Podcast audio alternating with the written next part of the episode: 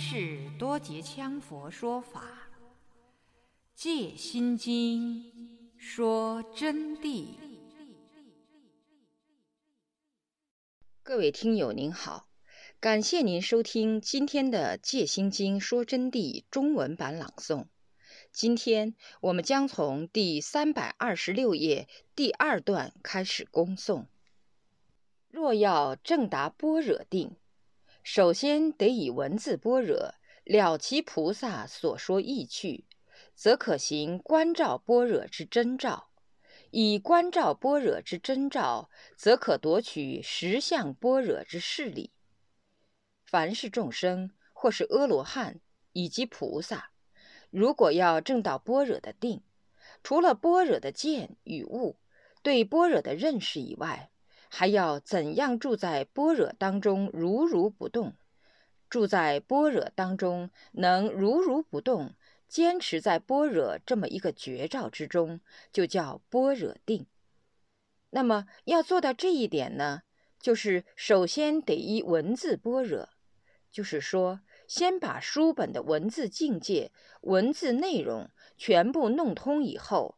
了解观世音菩萨所说的般若的真实不虚之地，得其义地以后，才可以进行观照般若的真照，配合修行施法，观照般若的作用才能产生，才能真正把观照般若运用而得到正知正见的境界。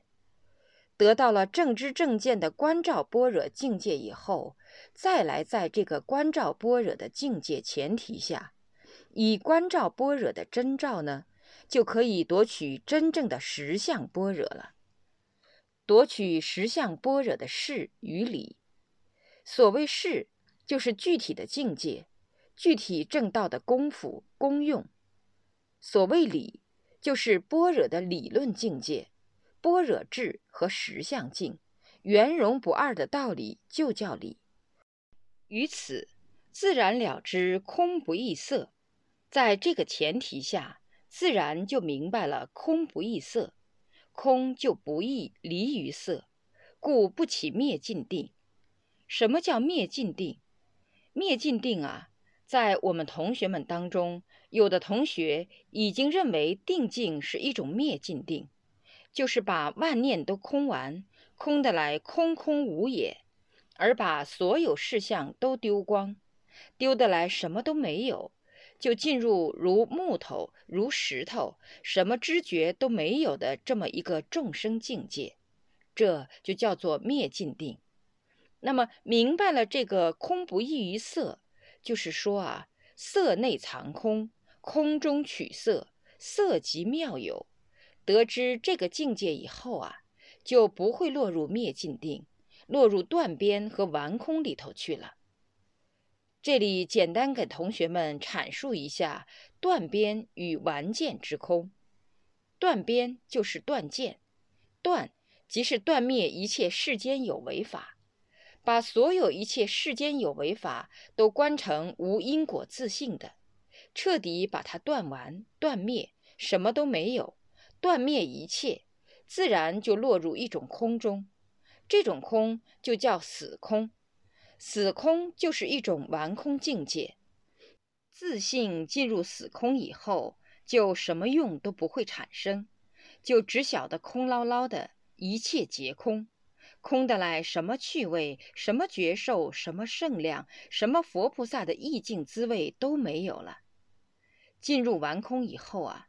往往就莫如不学佛，莫如在世间上做自己的世俗事情，因为完空就等于是一个死东西，等于是一个泥巴坨坨摆在那儿，还有什么觉受呢？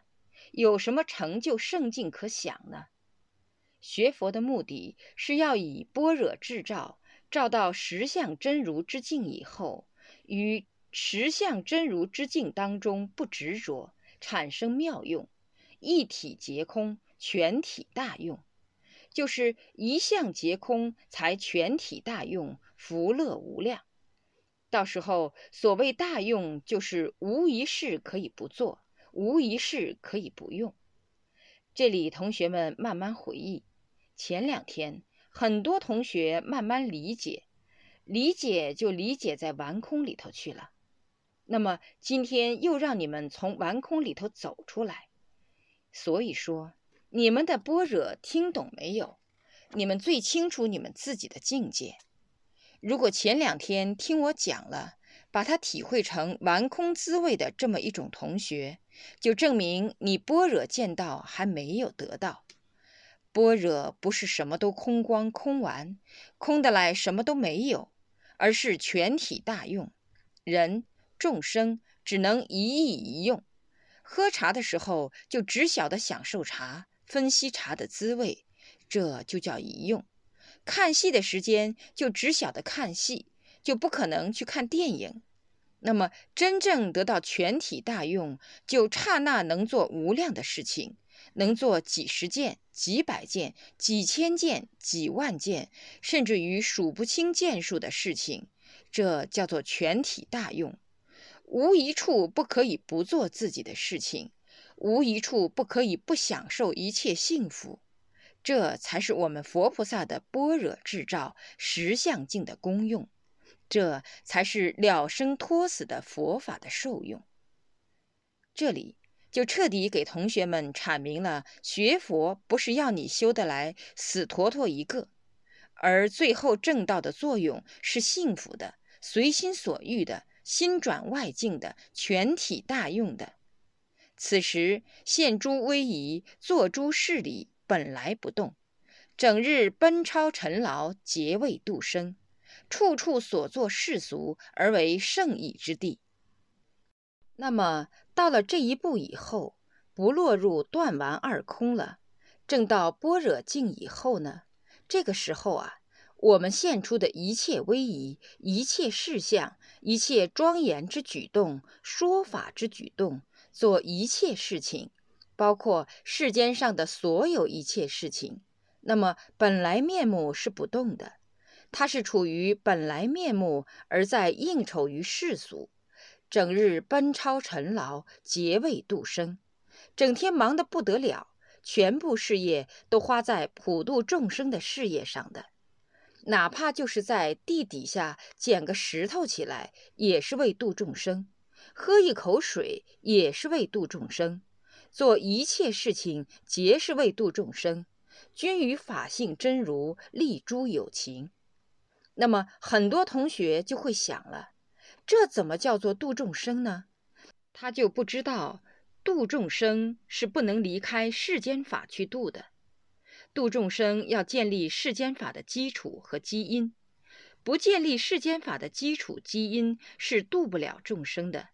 因此，建立一切基因就是度众生必须具备的。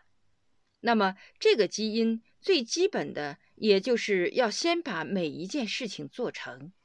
比如说。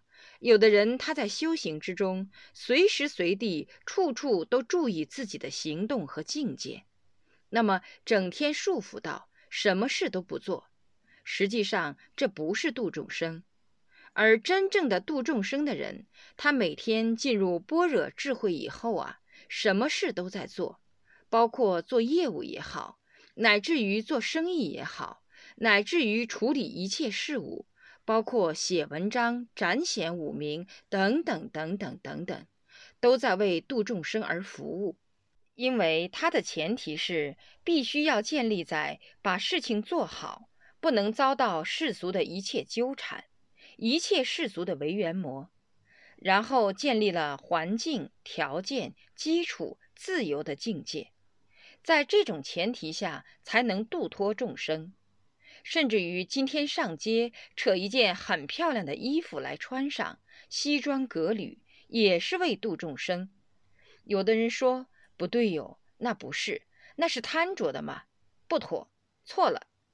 因为正悟般若境界以后，他穿衣服跟你们穿衣服不同，他穿的衣服是为了塑造威仪，他的五名是般若智慧的生发。表显的是佛菩萨的能力超过凡夫的能力，而不是凡夫无时空洞的演说，是实际的佛法智慧成果，以让众生鉴定，故亦称成就威仪。穿衣服也是为了现出具体的威仪形象。那么这个时候，应有的众生才觉得他，嗯，这个人呢还挺爱干净，并且有超凡的本事，至少从心理上才能摄受于他。或者在相应的情况下，众生有多种心理，有的众生想，嗯，他穿的穷丝褴褛的，肯定是来骗钱的，骗我们钱，所以连话都不想听你的。你就度不到他了，因此一切威仪都是为了摄受众生，有多种原因，跟世俗是两回事。所以做诸事理本来不动，本来面目是不动的，整日奔超尘劳，劫为度生，原因就在这里。处处所做的世俗呢，而为圣意之地，虽然是做的世俗。那么都是圣意地相，都是为了佛法，都是为了利益度脱众生才做这一切事情。因此，它是圣意的。圣意即是解脱之意，即是指佛法佛事里头的圣意之地。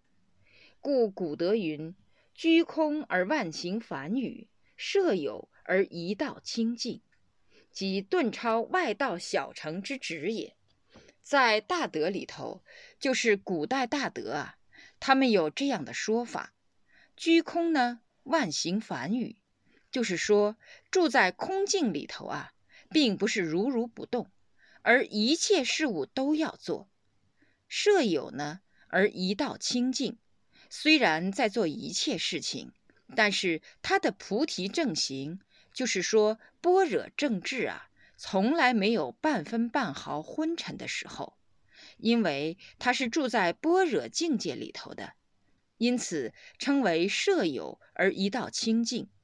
到了这个地步以后，自然直接就顿超小乘的值了。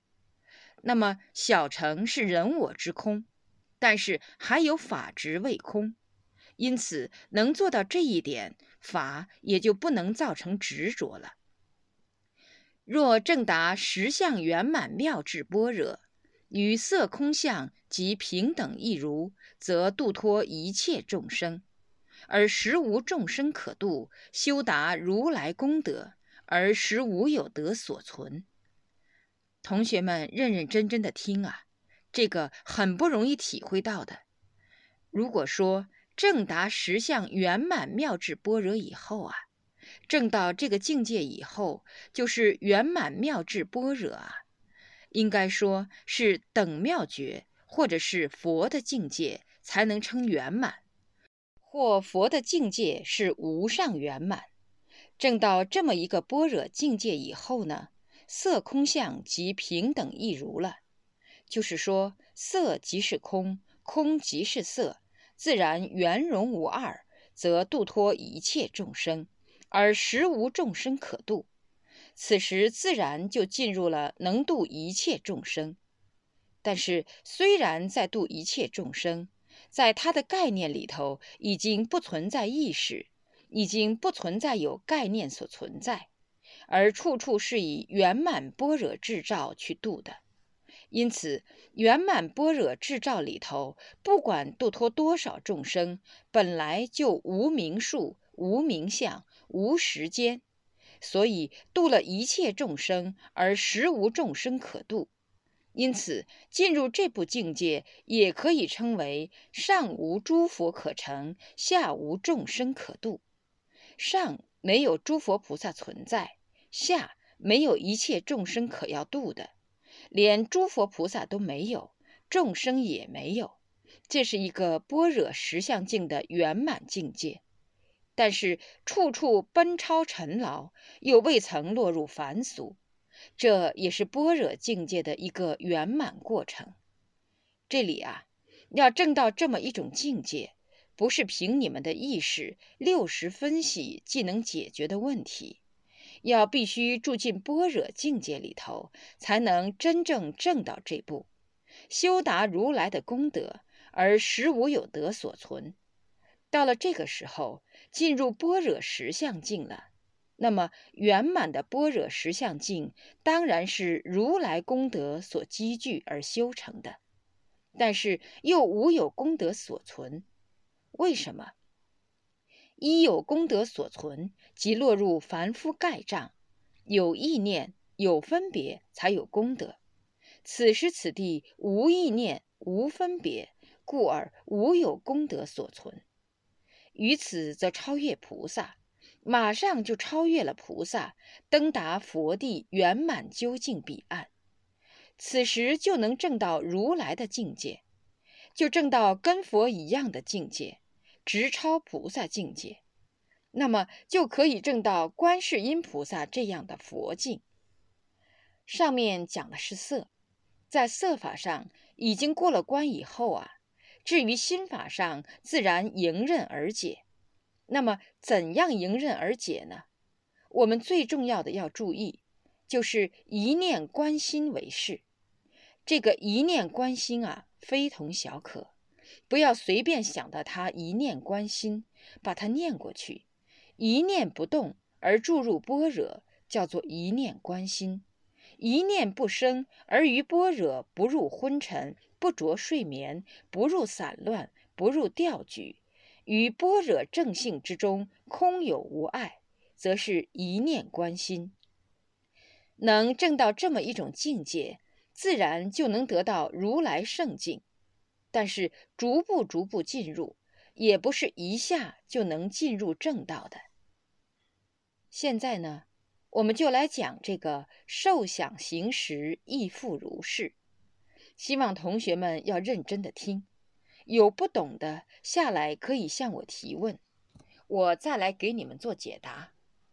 反正我是你们的一个铺路石，我希望同学们把我这个铺路石拿来当成你们的脚踏板，从我的身上徐徐地踏到解脱的道路，一直走到底。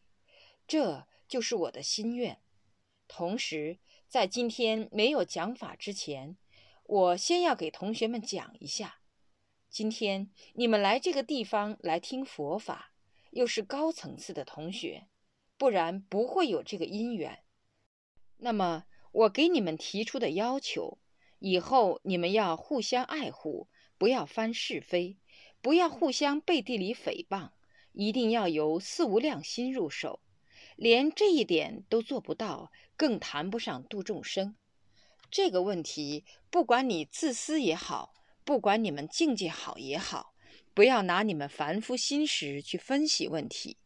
有的人啊，在一定的时候，甚至于气得来哭眉烂眼的，这样的同学，现在得马上改悔。如果再不改悔，我为你可怜。我的学生是要互相关心的，先关心自己的同学，才谈得上无私；要无私，才能谈得上无我。要无我，才能无法执，才能入得了般若境界。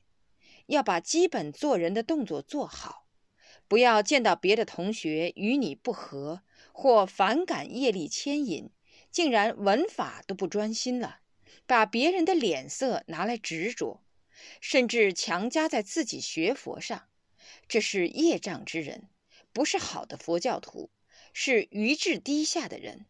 要只看佛法的正理，不要看他人的脸色，不要听他人的邪说，要依法不依人，才是如法佛弟子，才是真正成就解脱的种子，未来的超人圣人。正式讲法，受想行识亦复如是。受想行识乃单立四蕴，就是受想行识啊。乃单立四蕴，各取其意，就是说，每一个有每一个的具体意义和行为。这里是说，受想行识与色法一样，无有差别的，同样互即不异。受想行识跟前面讲的色是一样的，它们两者之间是没有差别，同样，它们都是互不分离的。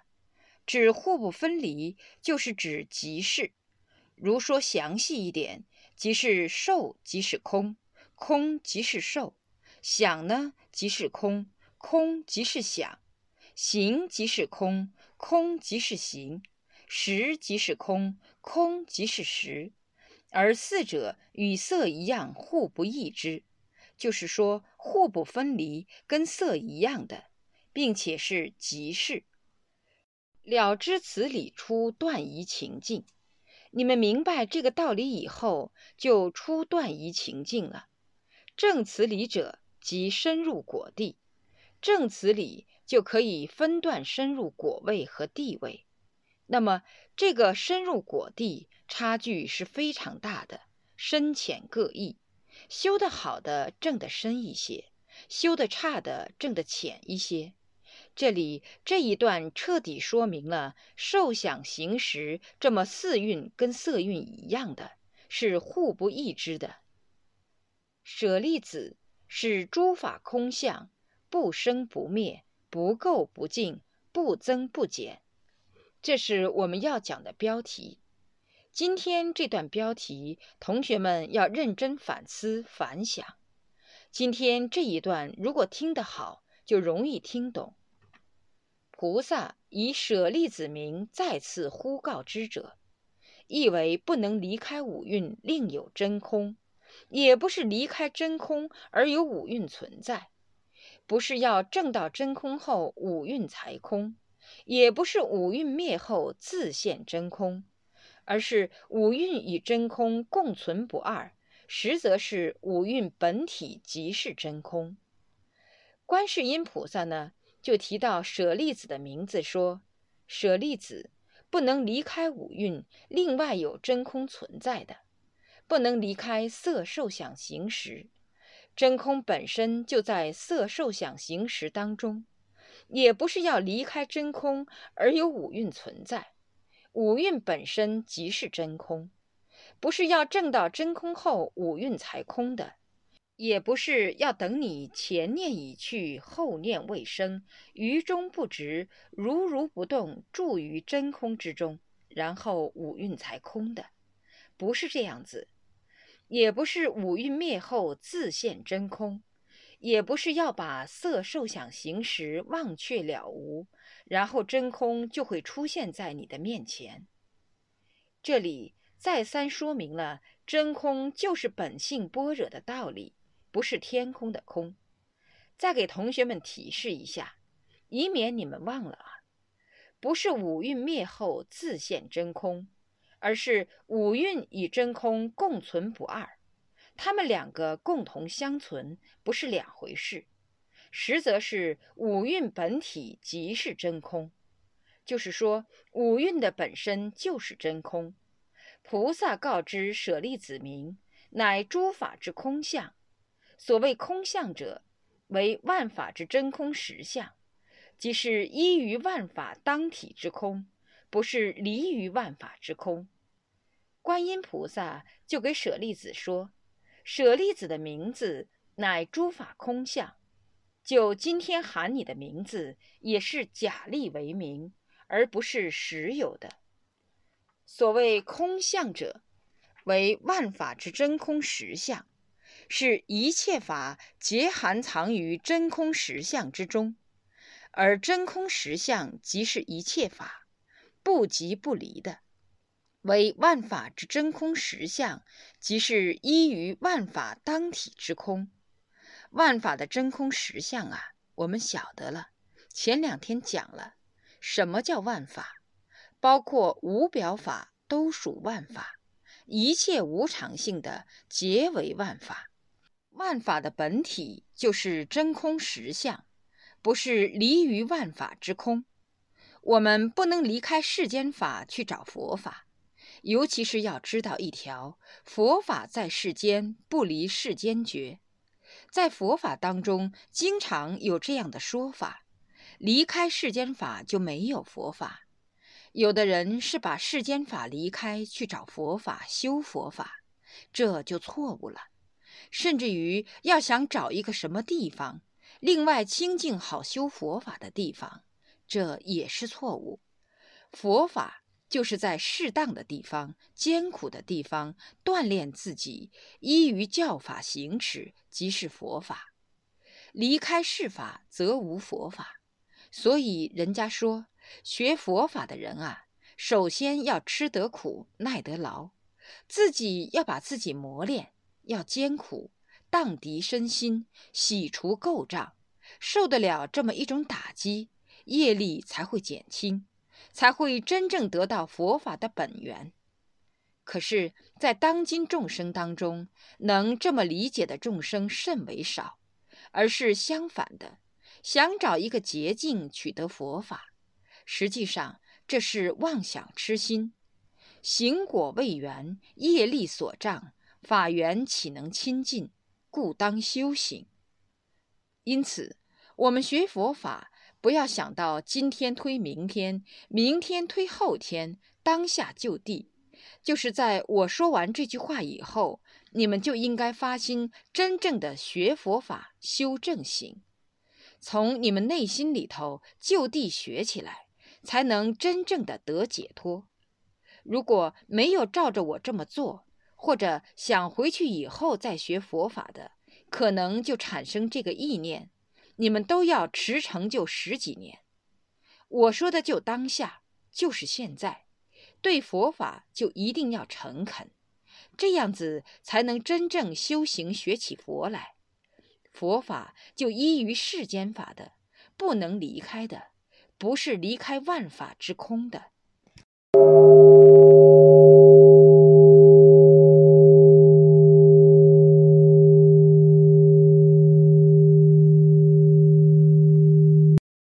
各位听友您好。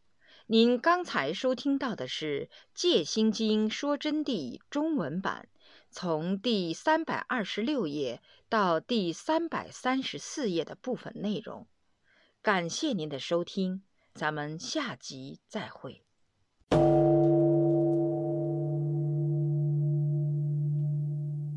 若要恭请《戒心经说真谛》经书，请电话联系。零二二二八六九五九八，零二二二八六九五九八。